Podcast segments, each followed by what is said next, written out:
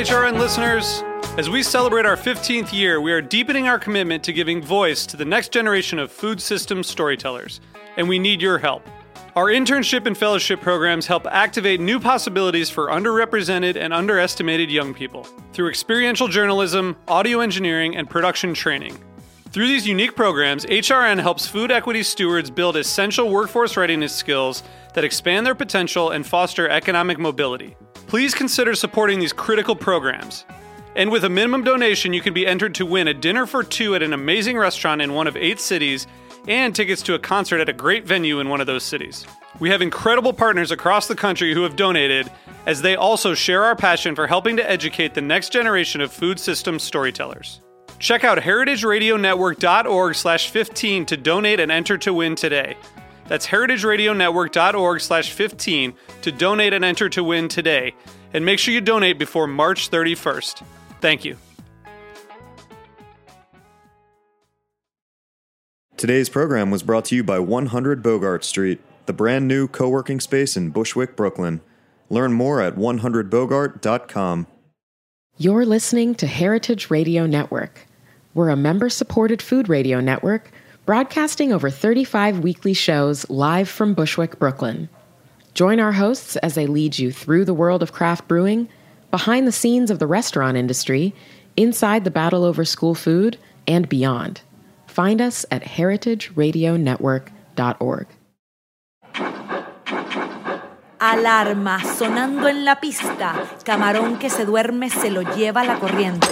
Oye que va sonando tu alarma. Oye que va sonando tu alarma. Oye que va sonando tu alarma. Oye que va sonando. Oye que va sonando. Poca gente puede lograr lo que yo he logrado, ser escuchado.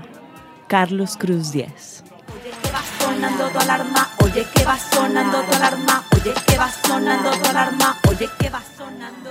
Bienvenidos a Buen Limón Radio. Yo soy Mariana Velázquez. Y yo, Diego Senior. Estamos en el eh, primer capítulo oficial que estamos grabando de nuestra segunda temporada en Heritage Radio Network, en la pizzería de Robertas, en Brooklyn, en Nueva York, desde Bushwick. Muy felices y muy contentos de estar de nuevo, Mariana y yo, haciendo este podcast sobre comida, sobre arte. Y ahora vamos a ponerle política latinoamericana, si podemos en algún momento. Eh, estamos reinventándonos. Hoy nuestro programa, Mariana, de esta segunda temporada está dedicado a nuestros hermanos. Así es, nuestros hermanos de Venezuela. Y por eso comenzamos con una frase de uno de nuestros artistas más adorados del mismo país, Carlos Cruz Diez, que nació en 1923 y Diego durante 60 años ha producido el arte más eh, imponente, óptico y cinético en América Latina. Eh, su obra pues es fascinante y eh, pues haciéndole honor a Venezuela, hoy tenemos a tres invitados que están relacionados a lo que es el tuétano de este podcast. La buena comida, la buena música, el arte, los medios y a la vida latina en Nueva York. Claro que sí. Estamos acompañados de tres grandes personas. Mercedes Golib, consultora en creatividad, marketing digital, es cool hunter, creo, eh, y lo es en sí misma. Y también hace food styling, igual que Mariana, nuestra eh, host en este, en este podcast. Hoy en día trabaja también con el New York Times. Nos acompaña Mariana Capriles, vocalista de su propio proyecto musical Empitch, productora, directora, diseñadora y animadora. De ella es esta canción, eh, Mariana, que estamos oyendo. La canción se llama Alarma. Voy a dejar que suene un poco más antes de que continuemos presentando a nuestros invitados venezolanos de hoy, hermanos de corazón, de territorio y también de vivienda. Estamos todos en Brooklyn al fin y al cabo. Alarma. Alarma. Yo estoy que me bailo con esto, la verdad. Yo quiero terminar, estamos grabando los jueves, usualmente los jueves grabamos y por eso quiero terminar de grabar cuando terminemos e irme a bailar. Mariana te informó de una buena vez. Me parece bien. También nos acompaña Luis Herrera, a.k.a. Luis Guayaba. Viene de ser su chef en el épico restaurante mexicano Cosme, eh, creador de El Brunch Gozón, que es un proyecto que remezcla este portal latino Nueva York al que acude mucha gente. Lo califica como un pop-up restaurant that doubles on a tropical base party. Entonces, todavía más ganas para seguir enfiestados. Los tres venezolanos, los tres talentosos, los tres hoy aquí en este lugar que se llama Buen Limón Radio. Alarma sonando en la pista. Camarón que se duerme se lo lleva la corriente. Oye que va sonando tu alarma, oye que va sonando tu alarma, oye que va sonando tu alarma, oye que va Es fuerte, ¿ah, Mariana, la canción? Es muy buena. Chicos, los presentamos a los tres. No hemos podido saludarlos. Gracias por estar con nosotros. Vamos a hablar primero con Mercedes un rato. Podemos intervenir y después hablamos con ustedes dos, que por cierto, luego nos vamos a enterar de la relación que tienen nuestros dos invitados también en la comida eh, y en la música y en el amor. Mer- Mercedes, bienvenida. Muchísimas gracias. ¿Hace cuánto estás trabajando e interesada en la cocina? Bueno, yo creo que estoy interesada en la cocina desde muy desde pequeña, eh, incluso no haciéndolo profesionalmente. eh, en mi familia siempre se cocinó mucho. Eh, mi abuela tenía todos estos, eh, hacía hosting de estos almuerzos todos los domingos, donde se reunía toda la familia. Y pues mi familia era una, lado de mi papá, familia venezolana-libanesa, así que se pueden imaginar la cantidad de comida que había en ese lugar.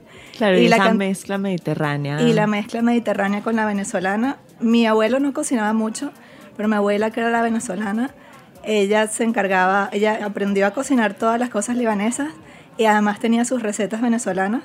Claro, Entonces, esa fusión. tú podías encontrar una bandeja de kibe al lado de una bandeja de arepas.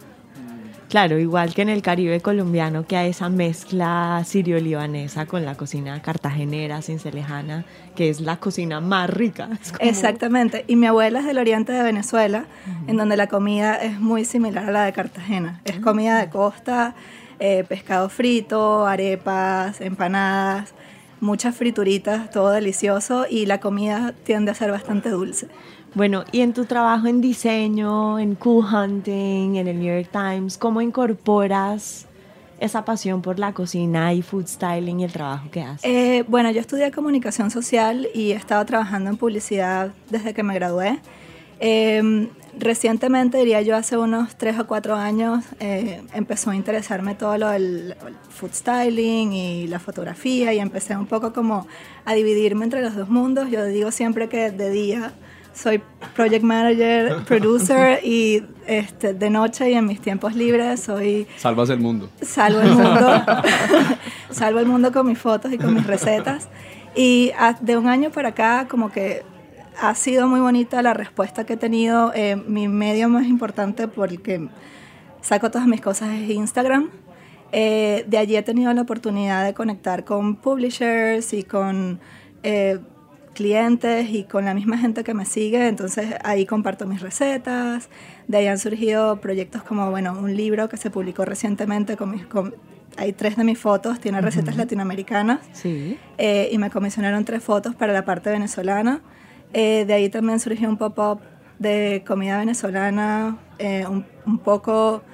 eh, es una fusión, es comida venezolana moderna, influenciada por las estaciones y por la comida seasonal de esta región.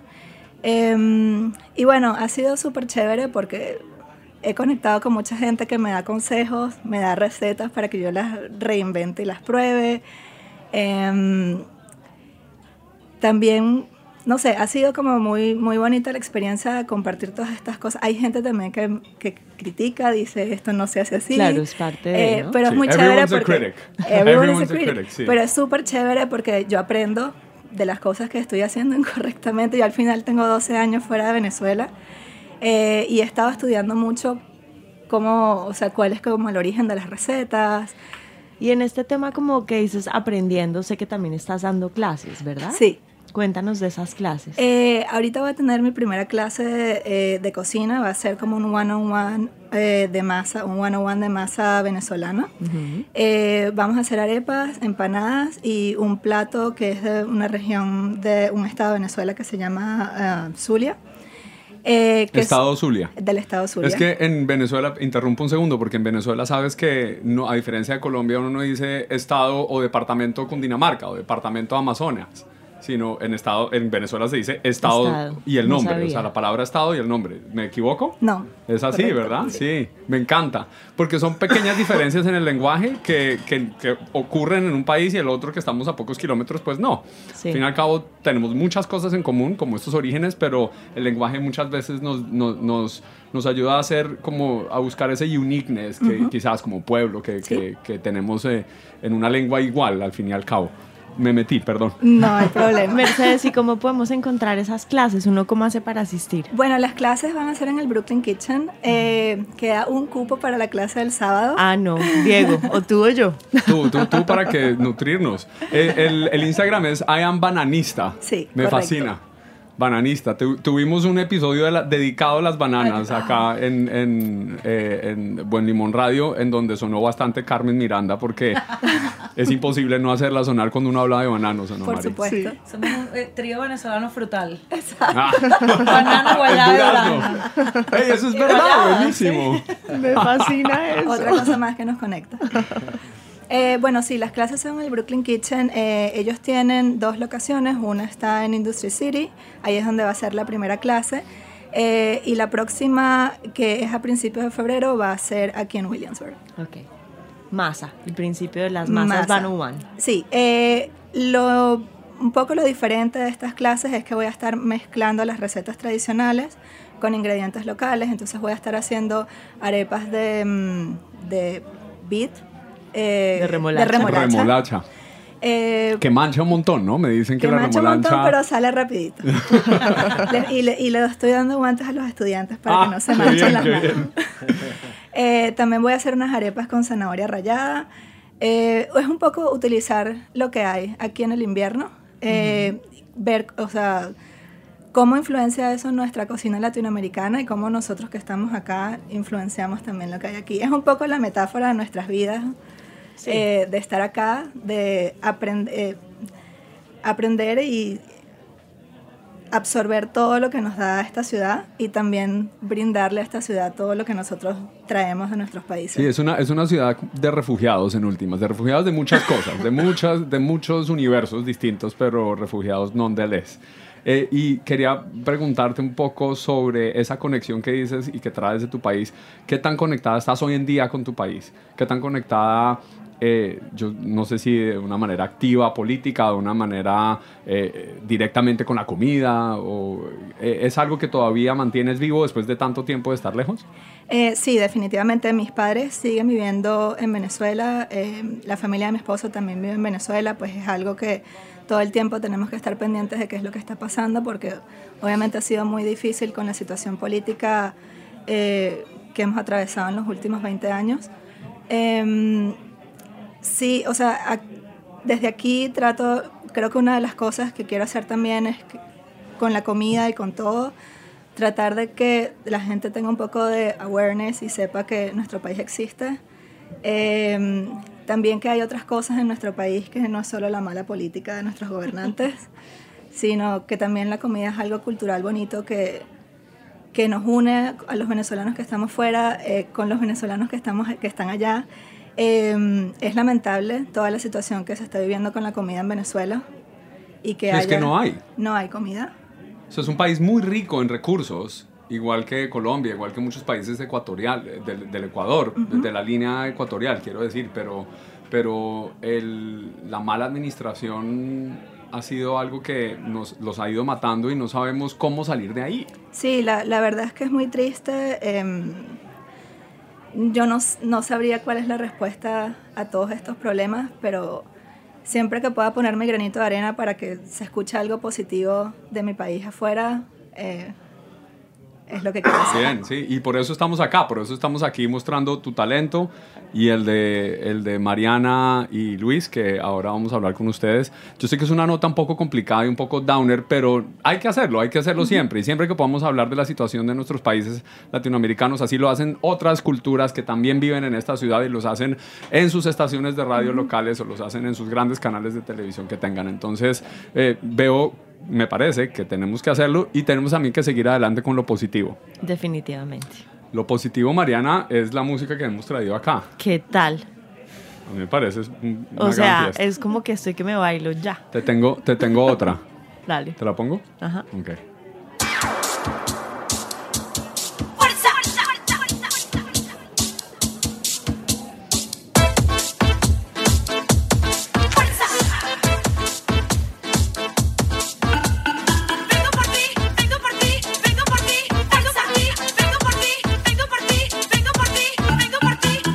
O sea, la actitud que tiene gritando, cantando y con energía, dije gritando también, porque es que es un grito Es un fuerte. grito, es un grito, es un grito. Es un grito. Mariana, bienvenida Gracias, a Buen. Limón Radio. Te iba a decir mm, en pitch, no sé cómo decirte. Me puedes decir Mariana en Peach o Peach. Ok, porque Todas en- son válidas. Te voy a pitch- decir peach. Me encanta. Además, con ese peachy hair color me priva. Peach me dicen mis amigos y mucha gente que trabaja conmigo, gente, muchas personas que me conocen así, tal Peach. Me encanta, porque además en pitch suena un poco como in pitch. Sí, ¿No eso te lo han es. dicho? Y, y es, Sí. y es muy timely, esa, es muy- viene muy al, Eh, al momento. digamos que siempre ha sido timely. Ese, mm, el nombre es- fue, an- o sea, digamos, este proyecto tiene desde el 2011 Ajá. eh, y en ese momento, mm, claro, cuando decidí ponerle en Peach por Mariana Peach, Peach Claro. que era, un, como te expliqué, un sobrenombre de hace mucho tiempo. Y bueno, sí, sonaba In Peach y me gustó porque, bueno, es como esa cuestión de... mm, contra, bueno, de mantener a la, a la autoridad, digamos, on check, ¿no? Eso es nuestro Bien. trabajo como ciudadanos, ¿no? Me encanta, la- claro que, sí. que las personas que tienen tanto poder de verdad sean eh, held accountable, ¿no? Ri- Rindan cuentas. Rindan cuentas. Sí, sí, Entonces, va- bueno. hay, hay algo sobre esa frase. Yo estoy muy ñoño hoy con lo de las palabras, pero es que hay una, es una palabra que existe en inglés que se llama accountability. Accountability, pues es held accountable porque en español no me salió, pero Es Bueno, porque en pero es que español no no existe. existe. Sí, claro, es verdad. ¿O sí? Y es Bueno, muy que- diciente. Sí, sí. No, no. Total, total, Sale el total, Spanglish. total. Esa voz es de Luis, que es eh, uno de nuestros invitados también. Luis Guayaba. No sé si tu apellido es Guayaba, No, no, no. pero, es tú, pero eh, eres AKA Luis Guayaba. ¿Por qué. Guayaba? Ah, bueno, Guayaba salió, yo antes de empezar a cocinar pintaba graffiti y tenía un crew de mi- todos mis amigos que se llamaba Guayaba Social Club. ok, Ah, genial. Y bueno, una cosa, o sea, del graffiti pasé, yo, yo estoy en ingeniería mecánica, de ahí pasé al graffiti y de graffiti por alguna razón pasé a la cocina.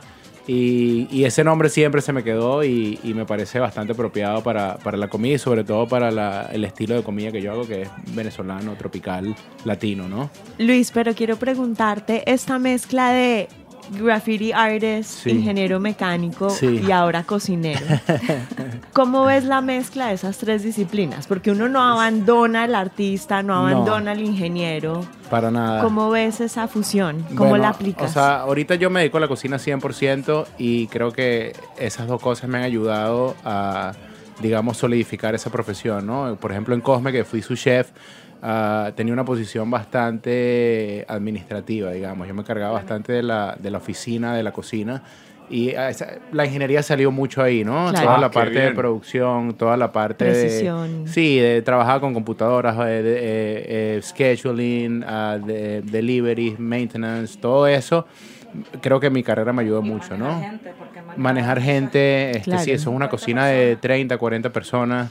Ah, y bueno, graffiti, eh, o sea, yo no pinto más graffiti, pero yo eh, le puedes preguntar a Mariana, o sea, yo voy por la calle así, viendo para los lados, viendo todas las paredes. Claro. Nunca he podido quitarme eso encima y bueno, creo que el- la parte de colores, la parte, de, digamos, de, de estética, ah, yo creo que sí se, sí se refleja un poco en los platos que hago, ¿no? Eh, Hay, hay algo que pues Luis dice que le podemos preguntar a Mariana, que seguramente caminan juntos, pero nuestros oyentes puede que no sepan que nuestra artista musical invitada de hoy en Pitch, eh, la- el Durazno, está saliendo y casado con la Guayaba. Sea, Luis y Mariana son marido y mujer desde hace cuánto? Eh, tres años y medio. Tres años, no, ¿Y se tres años o conocieron tres acá? años y medio. Sí, Ah, sí. El ingeniero lleva la cuenta. Para que tú veas. yo llevo para la que tú cuenta. Sí. Bueno, pero entonces ustedes también cocinan juntos a veces. Sí, claro, de hecho. Cuando comenzamos a salir, que fue hace como cinco años, no, no tres años, o sea, más que cinco años. Cinco medio, años y pico, años, sí. No sé. Eh, él estaba comenzando a cocinar. Y yo he cocinado mucho toda mi vida, claro, a nivel como muy... En tu casa, familia. casa, pero vengo de una familia que cocina mucho y de, de una tradición de, co- de comida venezolana muy, muy fuerte por parte de mi mamá. Cosas que he compartido con Mercedes, hemos hablado de esto. De, de cocinar con sus mamás de, y con sus de- de abuelas. familias que tienen una tradición de cocina venezolana como muy fuerte y en mi casa siempre era como todo esto y las recetas y los cuentos y la... Entonces, bueno, nosotros, de hecho, la primera vez que hicimos hallaca, que es como el plato más así importante, el, el, ¿sabes? Como el rey del ajedrez, de la reina del ajedrez de la comida venezolana, ¿sabes? La hallaca. Entonces, la primera vez que Luis hizo hallaca fue conmigo. Eso es ¿Sabes? correcto. Mi receta, que yo ya las hacía, como que estas cosas que siempre hemos compartido mucho de cocina. Claramente ahora él cocina infinitas veces mejor que yo, pues, pero Mari, es él que es un profesional, pues. a- amo este, amo este trío, perdón, el, el banano, la guayaba y el durazno, venezolanos y frutas y seres humanos que, que- que tenemos hoy aquí, que se enseñan unos a otros a cocinar y de repente eh, Mariana, la venezolana, crea esta música potente, fuerte, enérgica. eh, Mercedes crea ideas y las Inspiración, presenta, belleza, inspiración y la fotografía. cocina y la cocina de Luis que, eh, que, o sea llegó a Cosme y cuando uno es muy bueno haciendo lo que uno hace llega un jefe y le dice ven toma esta hoja de Excel ahora dedícate a hacer Excel me pasó haciendo radio entonces y, y a los mejores también a los mejores digamos directores de cine o algo o camarógrafos que saben encuentran algo en el campo entonces dice uy tú puedes liderar gente y ahora le ponen una cosa enfrente que es un una caja que uno no, no quiere estar viendo todo el día. Entonces uno quiere estar en el campo creando lo suyo propio. No sé si te pasó algo a ti así. Sí, sí, tal cual, tal cual. Y bueno, yo estuve, yo empecé como prep cook allá y, y como tú dices, fui subiendo hasta convertirme en su chef, después kitchen manager, a ver un trabajo como eso, eh, hojas de Excel por todos lados, o sea, papeles en la Pedido, oficina, vaya. pedido. Y bueno, llegó un punto, yo estuve tres años ahí, llegó el momento en que dije yo, o sea, yo ya aquí aprendí lo que, lo que iba a aprender, quiero tratar de desarrollar mis ideas, quiero tratar de, de- hacer mis, mis recetas, mi creatividad y fue por eso que decidí irme eh, hace como cuatro meses ya. a- Cocina venezolana, ¿no? y quería hacer cocina venezolana. O sea, a mí me interesa mucho la cocina latina en general, ¿no? O sea, es por eso que creo que Cosme fue un buen lugar. Ah, o sea, no, no creo que en Nueva York haya mejor cocina mexicana que, que en Cosme, la verdad, o, o- en Atla, que es el otro restaurante. Pero sí quería enfocarme en una cosa más venezolana. De hecho, eh, yo fui a la, a la escuela de cocina eh, para especializarme en cocina venezolana Ok. en Caracas, ah, que es una escuela que se llama El Sega, ah, muy, muy buena. Ah, y bueno, en- he estado en eso y, y- y bueno, lo- como, con Mariana también hemos estado desarrollando estos brunch que comentaste al principio, que, que de hecho fue idea de ella y, y- y ahí creo, eso creo que es como el- la síntesis un poco de lo que es nuestra relación, ¿no? Ah, porque ahí se unen la música y la cocina. Ah, Entonces, Y, y el quiero, buen ambiente. quiero, que hagamos, quiero que hagamos entonces una pausa un segundo para que al finalizar el programa unamos las hallacas, la cocina, el buen ambiente y las abuelas, porque les tenemos unas voces de una invitada muy especial que nos habla justamente de esa tradición que tenemos todos los seres humanos de esa parte del continente. Yo me imagino que buena parte también del sureste asiático, los que, las culturas que respetamos a nuestros antecesores. Eh, eh, que, que es un amor a través de la cocina con la abuela. Ahora eh, seguiremos hablando de eso aquí en Buen Limón Radio. y Mientras tanto, un poco más de fuerza.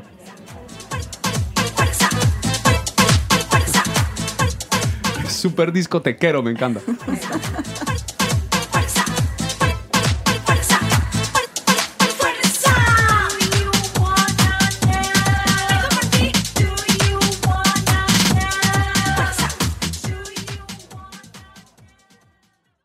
One hundred Bogart Street is finally open and ready for Bushwick. 100 Bogart is a brand new, state of the art co working space that provides turnkey workspaces, including open layout desks, meeting spaces, and furnished private offices. Members have access to top notch amenities such as custom furniture, high speed internet, spacious kitchenettes with coffee and tea, printers, scanners, and much more. Alongside their professional work environment, 100 Bogart also provides exclusive educational programming for any curious entrepreneur. Heritage Radio Network has made their new office home at 100 Bogart and will host many events there in the future. For more information about their co working space, visit 100bogart.com and become a member to network, create, and educate. Esto se está poniendo loco. You know. Háblame. Háblame. Háblame. Háblame. Háblame. Háblame. Háblame.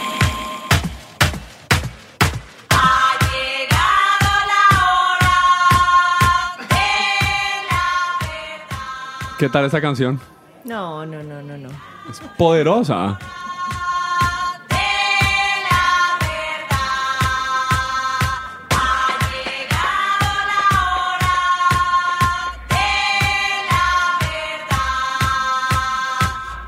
¿Para qué espera que estalle? Estalla, ¿verdad?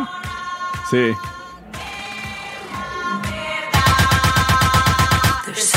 So many ways to say, so many colors to those shades. But in the end, it's not what you say, but what you do that Bueno, esta canción se llama La Hora, es de M. Peach, que nos acompaña en Buen Limón Radio, nos acompaña con su esposo Luis Guayaba, que es un chef reconocido, ambos venezolanos, amigos de Mercedes Golip, una Cool Hunter Food Stylist, amiga de nuestra presentadora de este podcast, Mariana Velázquez. ¿Cómo vas en Buen Limón Radio, nuestro primer programa de temporada? Más enfiestada, no parece enero.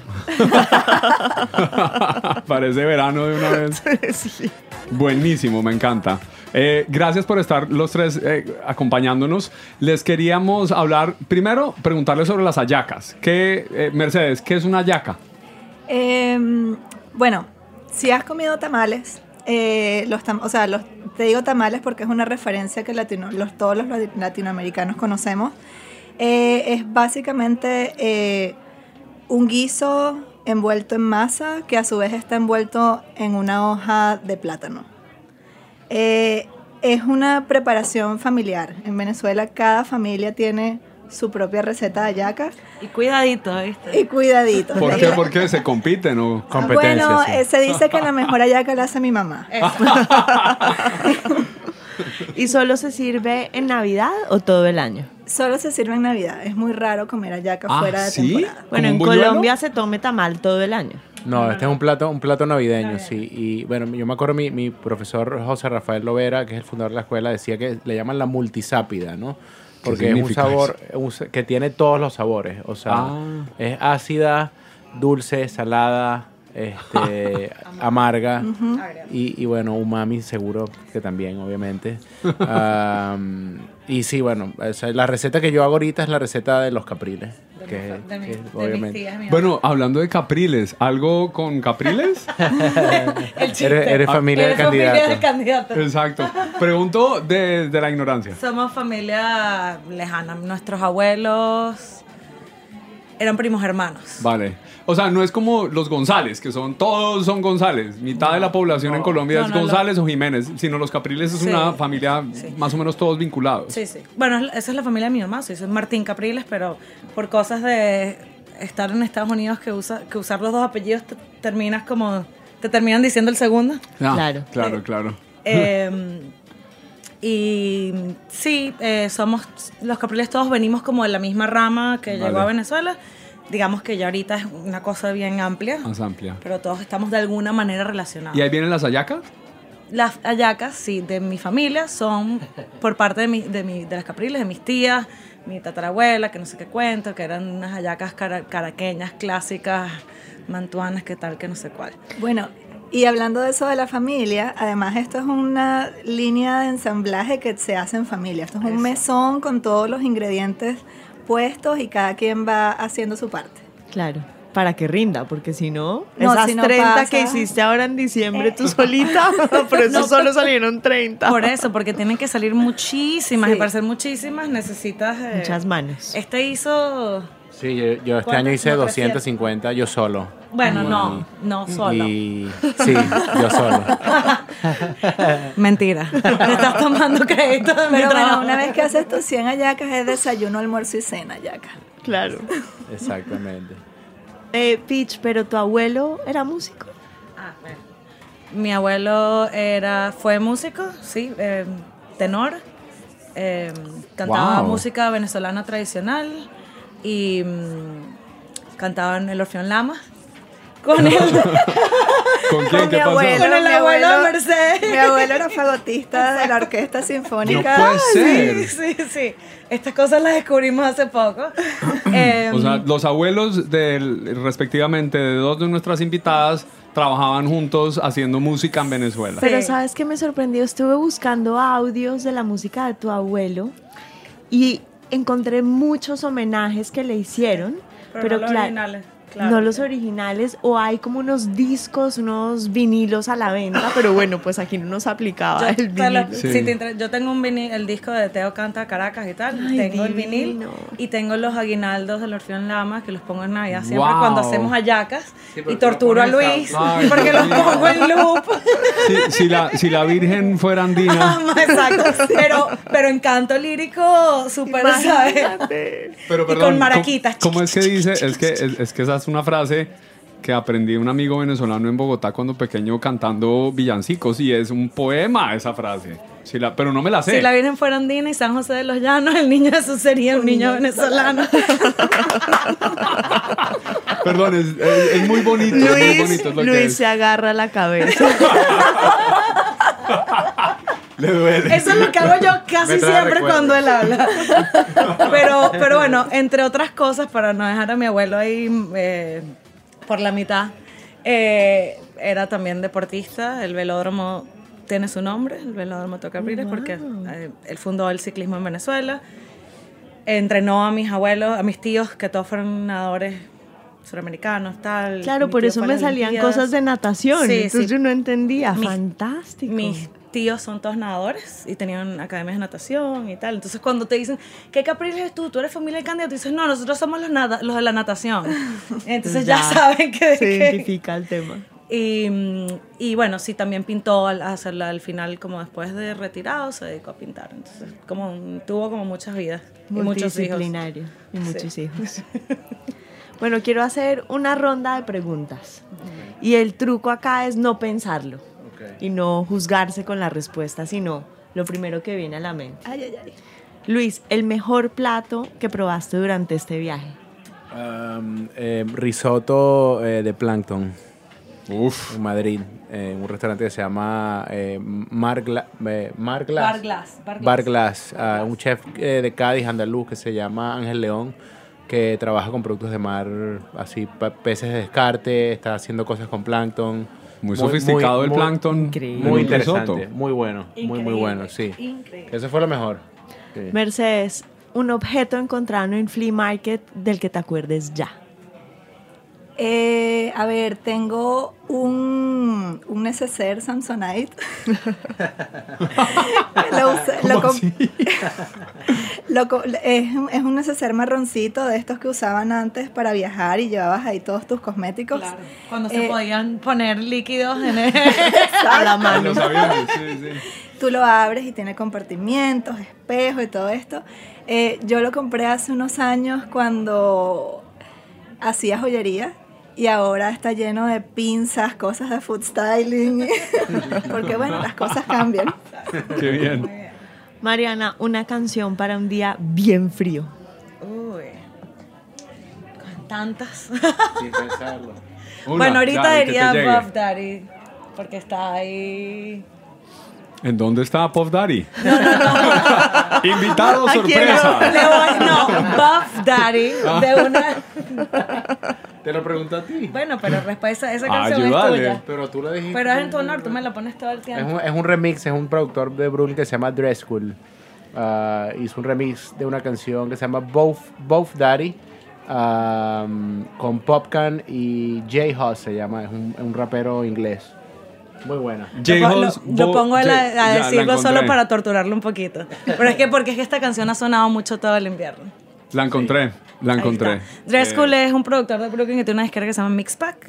Yo no sé- donde hay una, voy a mencionar esto solo Dilo, porque dilo. Girl Power. Claro que Esta sí. disquera representa a una eh, DJ y productora increíble que se llama Jubilee, Ok. que es una amiga y una tipa que everybody should follow. Bien, qué bien. Y eh, yo añado un comentario más y es que no sé si por derechos nos dejen poner esta canción, pero no importa, aquí va y si nos ponen problemas, ok. lo solucionamos después. Que nos vengan a buscar.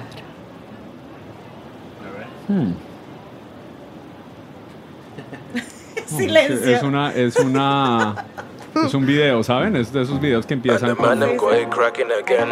And the man them go ahead cracking again. Pero no es el remix, es el original. And the man them go ahead Ese no es el remix. ¿Prefieren el remix? ¿Quién hace el remix? Eh, dress, Dress dress Cool.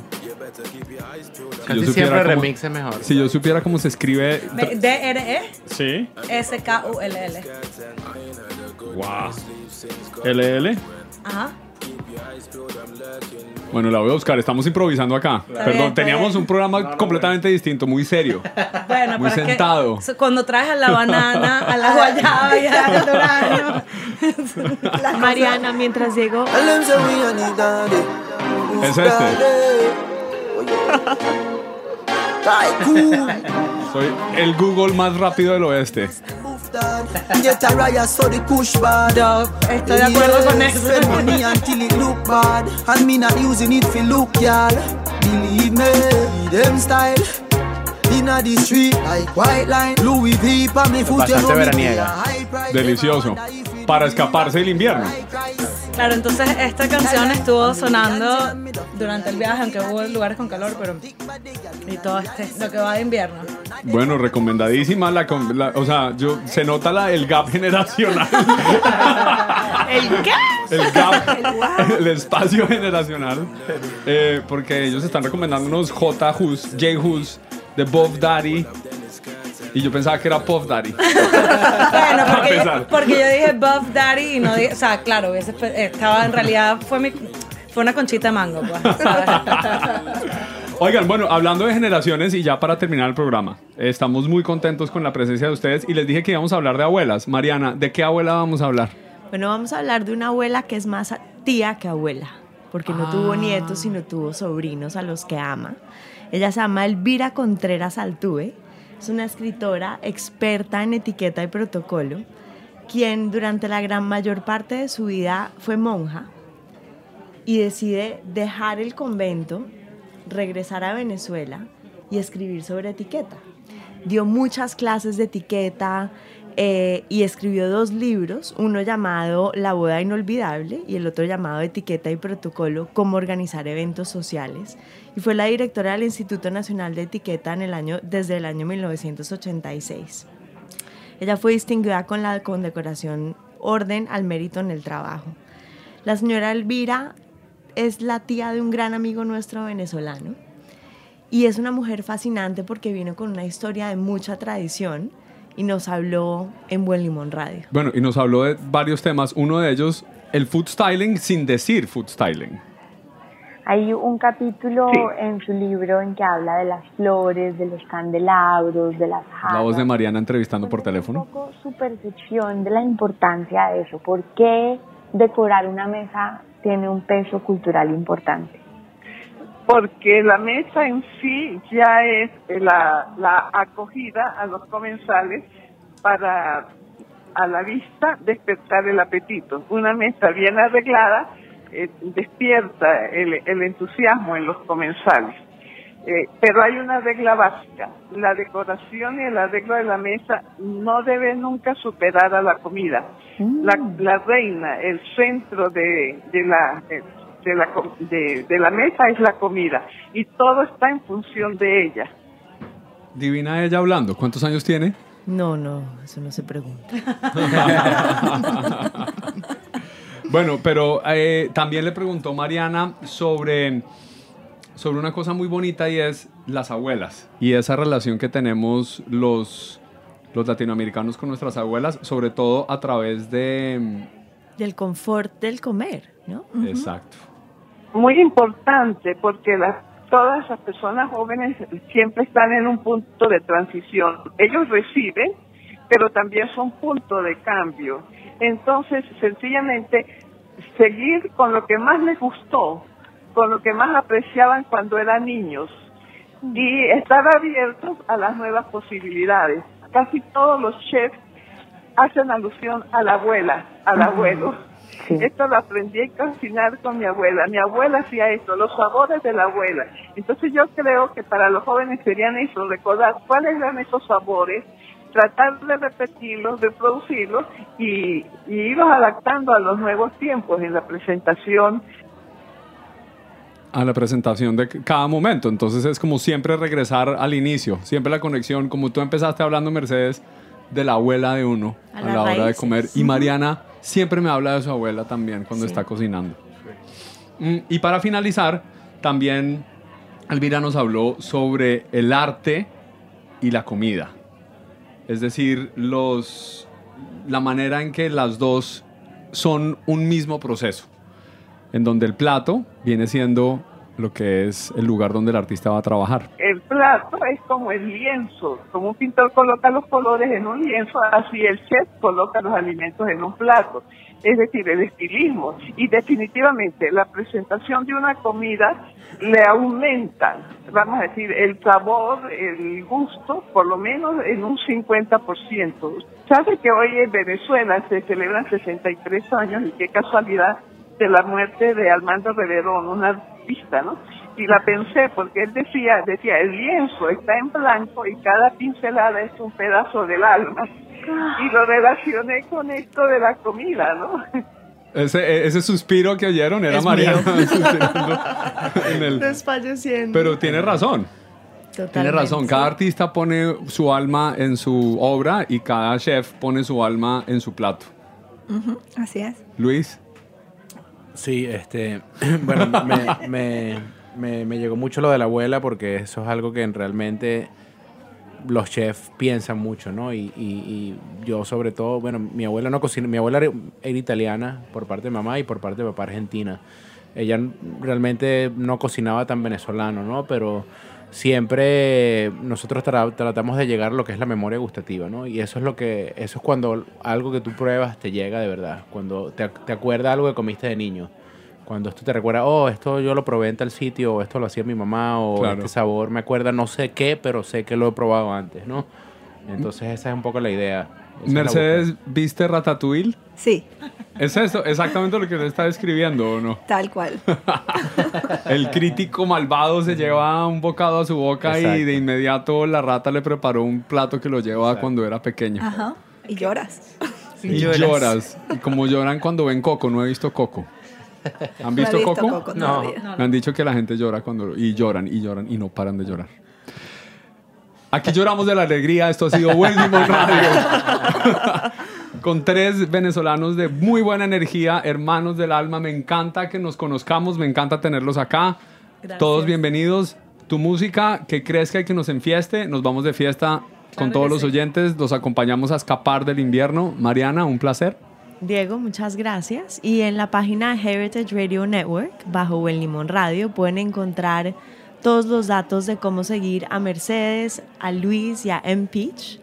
Y estaremos sintonizados. Claro que sí, en Muchas sus gracias redes por sociales. estar aquí. Gracias, un placer. Gracias a ustedes. ustedes. Gracias.